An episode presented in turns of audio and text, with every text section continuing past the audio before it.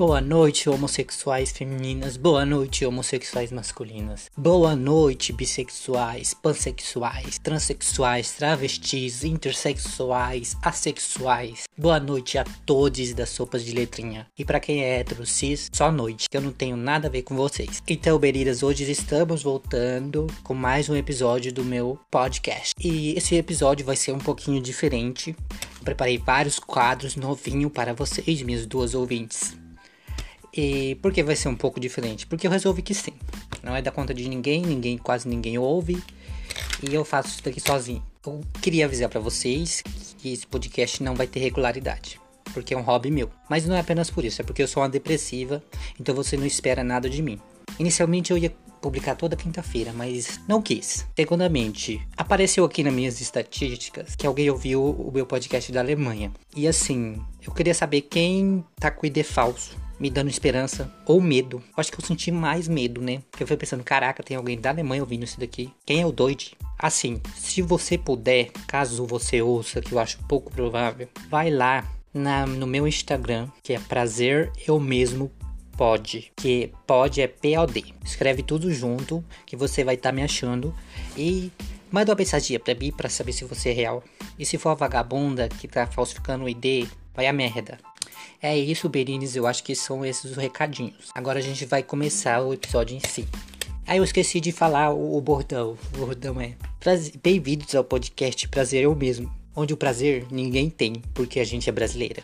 Vamos começar agora, meninas. O primeiro quadro é o Justiça com a própria boca. No que consiste esse quadro? Vou, vou falar mais devagar porque eu acho que minha dicção é uma bosta. No que consiste esse quadro? São pode ser coisas, pessoas, assuntos que eu vejo as pessoas falando e não tenho coragem de me manifestar, ou vejo as pessoas falando e não não vejo muitas pessoas com, com esse ponto de vista. Enfim, eu, é um quadro onde eu faço justiça com a minha própria boca, porque estamos no podcast, não dá para eu socar ninguém, só falar. E o tema do, do Justiça com a própria boca hoje vai ser espíritos e a maneira como a gente trata os espíritos e os seres de outros, de outros planos. Porque isso me indigna um pouco. Porque a gente não vê o lado deles, né, cara? A gente tem uma visão utilitarista dos seres de outros planos. A gente não pode ver, por acaso, eles interferindo numa foto, que a gente já fica com medo deles. Se eles estiver só passeando, tá ligado? Aí, se por acaso a gente acha que tem uma manifestação na nossa casa, ou aonde a gente tá, qualquer lugar que a gente tá, a gente já acha que tem que expulsar eles, ou fazer eles fazer passagem, ou mandar eles para outros lugares. E às vezes vai que eles estão vivendo a morte deles, ou vivendo a vida deles, eu não sei qual é o conceito que eles usam em outros planos.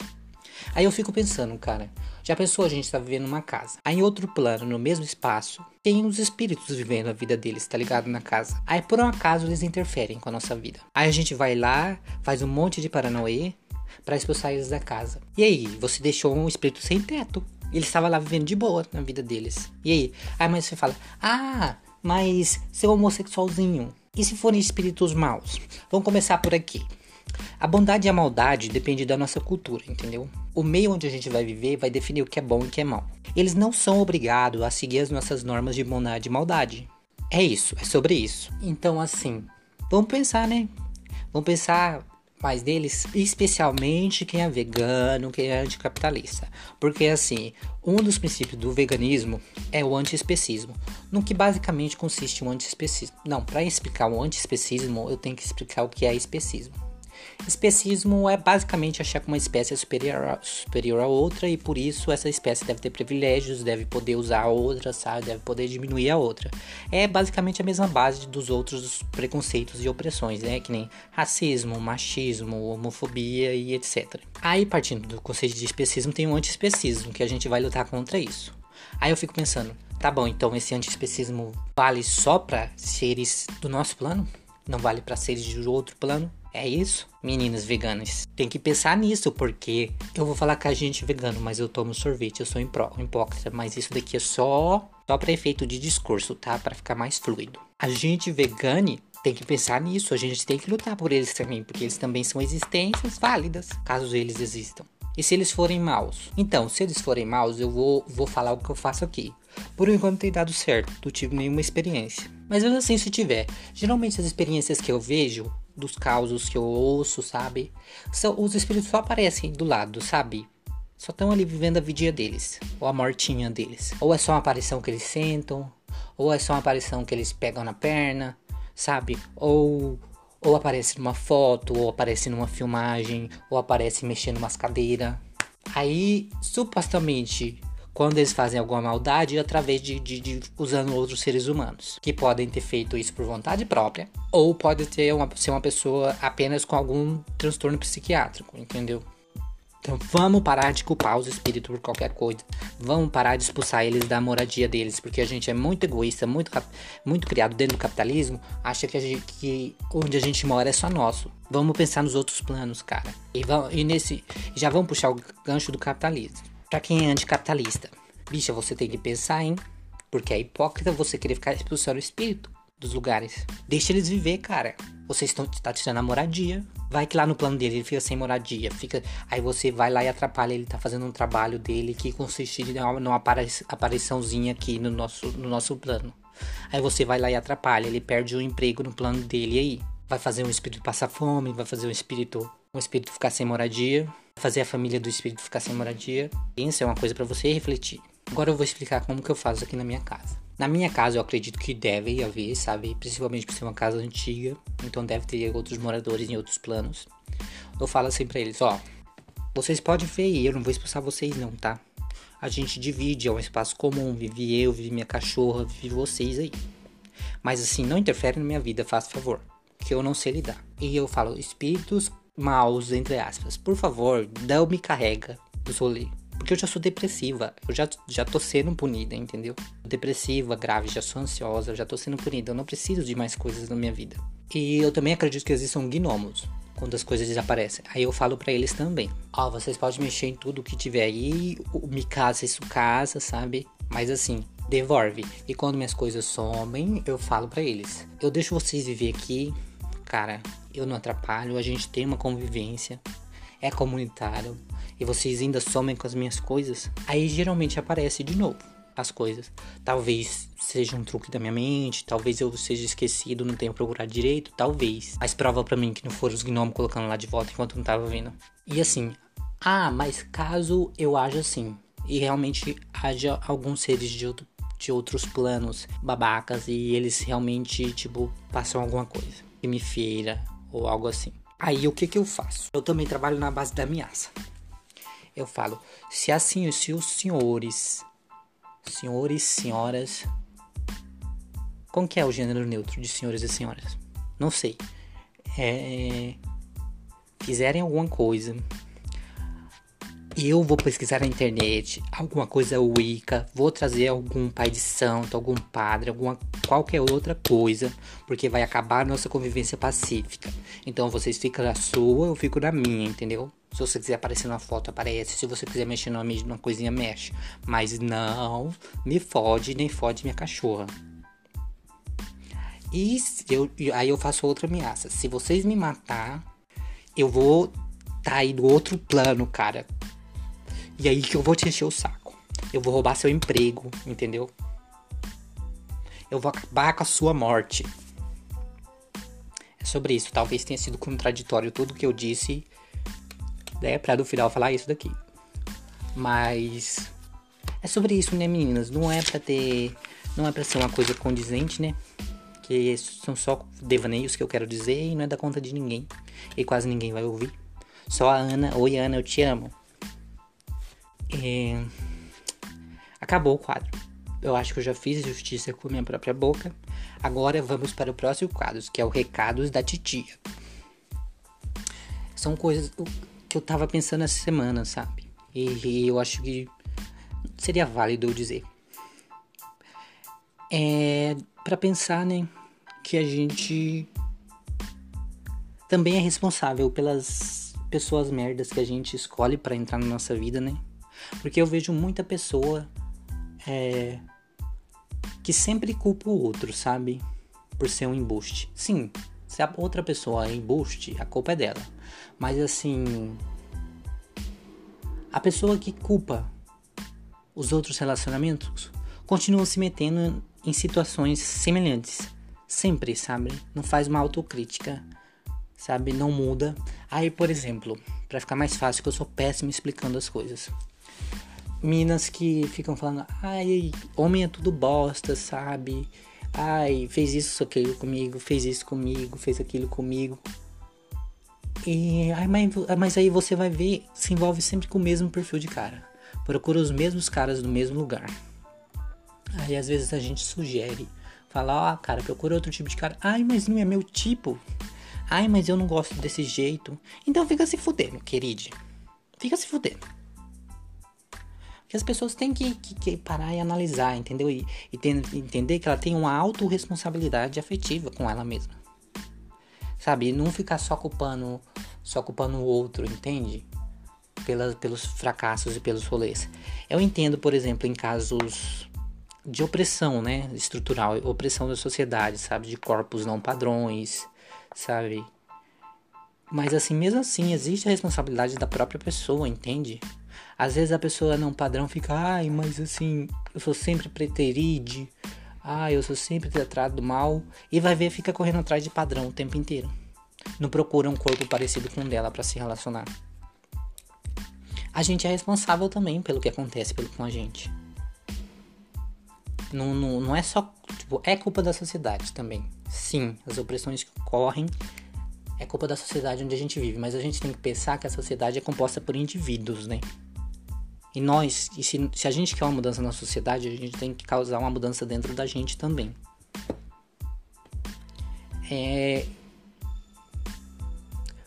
é, falando de relacionamento mais afetivo sexual, o que me ajudou a perceber meus padrões e dar uma analisada, sabe, um pouquinho, é escrever a respeito, é, sabe, não ficar só pensando dentro da nossa cabeça, é escrever. E o que que eu fiz? Eu fiz uma listinha, sabe, com todas as pessoas com quem eu já me relacionei afetivo sexualmente ou só sexualmente. E coloquei todas as características que eu conseguiria lembrar da pessoa, sabe? Não características assim, ai, características pontuais mesmo, não tentar ser o mais objetivo possível, não características subjetivas ou baseadas só na minha na minha percepção das coisas, não sei, sabe, características físicas. Coloquei signos também, tudo bom, porque eu sou dessas, sou uma bicha semi-signeira. Coloquei características físicas, sabe, características de personalidade, sabe, meio onde vive, sabe o que fazia. E a gente, se a gente faz, a gente vai percebendo um padrão, sabe? E é bom pra gente tentar mudar. E assim, o cliente, às vezes, aí as pessoas falam, ah, mas gosto, cada um tem o seu, é, não dá pra mudar. Eu não sei, tá ficando, tal, talvez esteja ficando desconexo isso daqui, mas eu não me importo. Olha, querido, gosto depende do contexto que a gente vive. Gosto depende da época, gosto depende da sociedade que a gente vive. Então, gosto dá para ser mudado sim. E eu sou um exemplo, porque muitas muitas pessoas pelas quais eu não sentia prazer, ou não sentia atração, depois que eu revi, sabe? Eu comecei que tentei mudar, eu comecei, sabe, a sentir prazer por pessoas que eu não sentia prazer antes, sabe? Sentir atração por pessoas pelas quais por corpos pelos quais eu não me sentia atraído antes. Tipo, e ajuda a gente começar, sabe, não ficar se cercar de pessoas que valorizem isso, sabe? Porque se a gente fica cercando de pessoas que valorizam só coisas padrões, sabe? Pessoas que têm esses comportamentos, é muito mais difícil pra gente mudar. Muito mais difícil pra gente ter uma autocrítica mais mais eficaz, sabe? Então ajuda muito a gente, tipo, ver com quem a gente anda, sabe? Ver quais conteúdos a gente consome nas redes sociais também. É, e é muito válido a gente também ver se o nosso desejo é um fruto também de um, de um certo auto-ódio, sabe? Porque é muito comum ver pessoas gordas sempre correndo atrás de correndo pessoas de atrás de pessoas magras, bichas mais afeminadas correndo atrás de, de, de bichas mais masculinas, sabe? E a, é meio que a pessoa não se enxerga, sabe? Quando a pessoa faz. Não, na verdade, talvez tenham várias outras explicações. Não dá para eu bater o martelo, né? Mas são minha, é minha concepção. talvez isso venha de um. de. a pessoa não se enxergar como desejável, né? Enfim, foi um devaneio que eu tive aqui. Não sei se vai fazer sentido, só espero que não fique uma desgraça para eu editar isso daqui, meu Deus. E talvez por fim vem o outro quadro, que é a indignação do homossexual. Que é onde eu vou falar da minha indignação. Eu acho que eu já falei de indignação em todos os outros quadros desse episódio, mas assim, vamos ter mais indignação sim. E não gostou, não me escuta. Tá ouvindo o Lucas que vai editar isso daí. Oi, aqui é o Lucas do futuro que tá editando essa bosta aqui. E assim, sua guejinha rococó. Como sua dicção é ruim. Como a senhora fica pausando. E como a senhora diz coisa desconexa. introduz um assunto no meio do outro. Eu tô nervosa aqui editando isso daqui. Mas é sobre isso, né, meninas? Fazer o quê?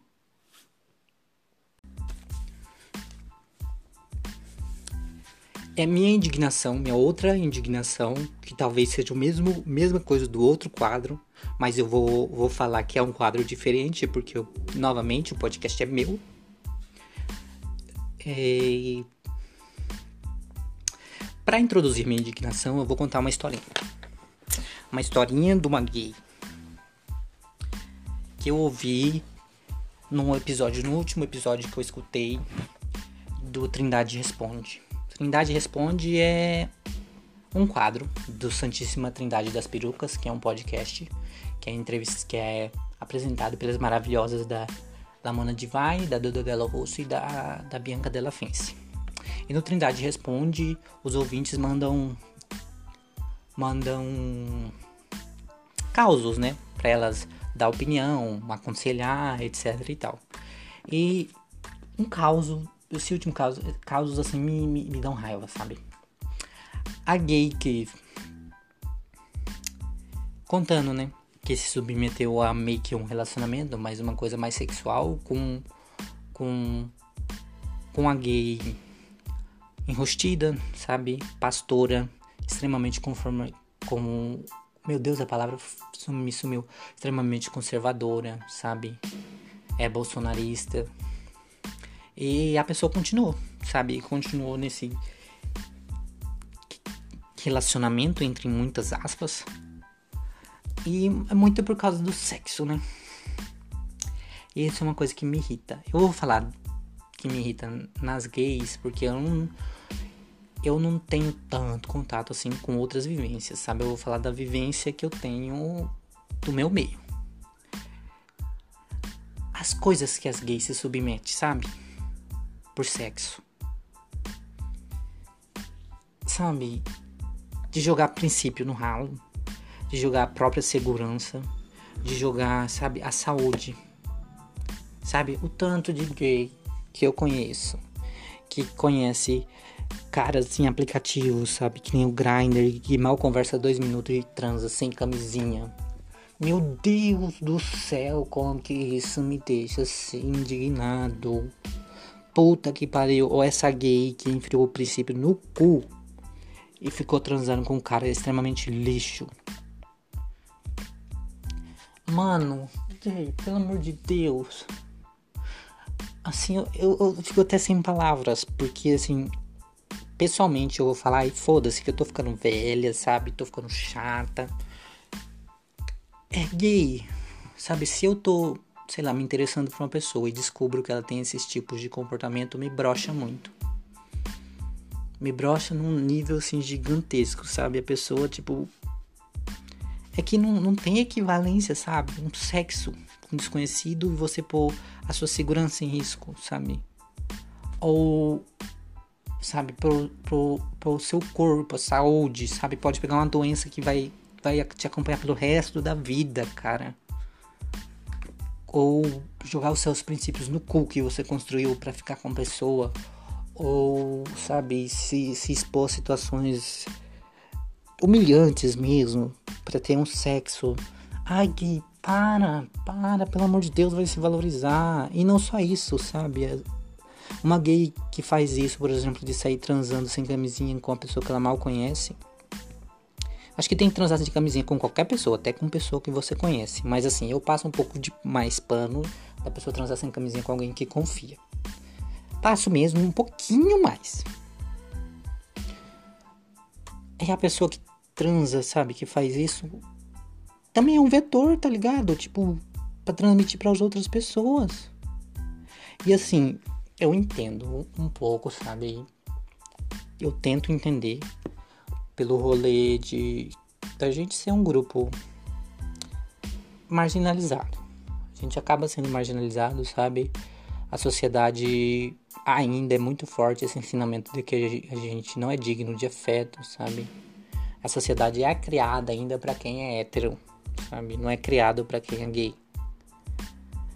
Mas mesmo assim, cara, principalmente se você é uma gay que vive num meio um pouco mais que mais te aceita, ou uma gay, sabe, com acesso a dinheiro, com acesso à informação, sabe, com corpo mais, com corpo não, uma gay que tá mais dentro de padrões. Tipo, quando é um, tipo, eu entendo que é mais difícil, sabe, quando você tem menos acesso às coisas, menos acesso à informação, sabe? Seu corpo tá mais fora dos padrões. É, a gente acaba mendigando mais afeto, mendigando mais sexo, sabe? Mas assim, se tu é uma gay com acesso às coisas e mais dentro dos padrões, eu não tenho empatia por você não. Ah, vai tomar no cu no mau sentido. Porque puta que pariu, hein, gay. Puta que pariu. Isso me irrita. Eu, eu, eu ainda não consigo, tipo, colocar para fora o que eu sinto. Vontade de esfregar a cara desse, dessas gays no asfalto. Porque. Toma vergonha na sua cara, gay. Toma vergonha e vai se pôr em primeiro lugar. Vai criar uma autoestima. Principalmente se você tem acesso aos meios para fazer isso. Porra. E eu acho que por hoje vai ser só. Para mim, esse episódio ia durar uns 10 minutos, mas eu já tô com 25 minutos de gravação. Para editar isso daqui vai ser uma desgraça. Então é sobre isso, meninas. É, beijinhos da gay.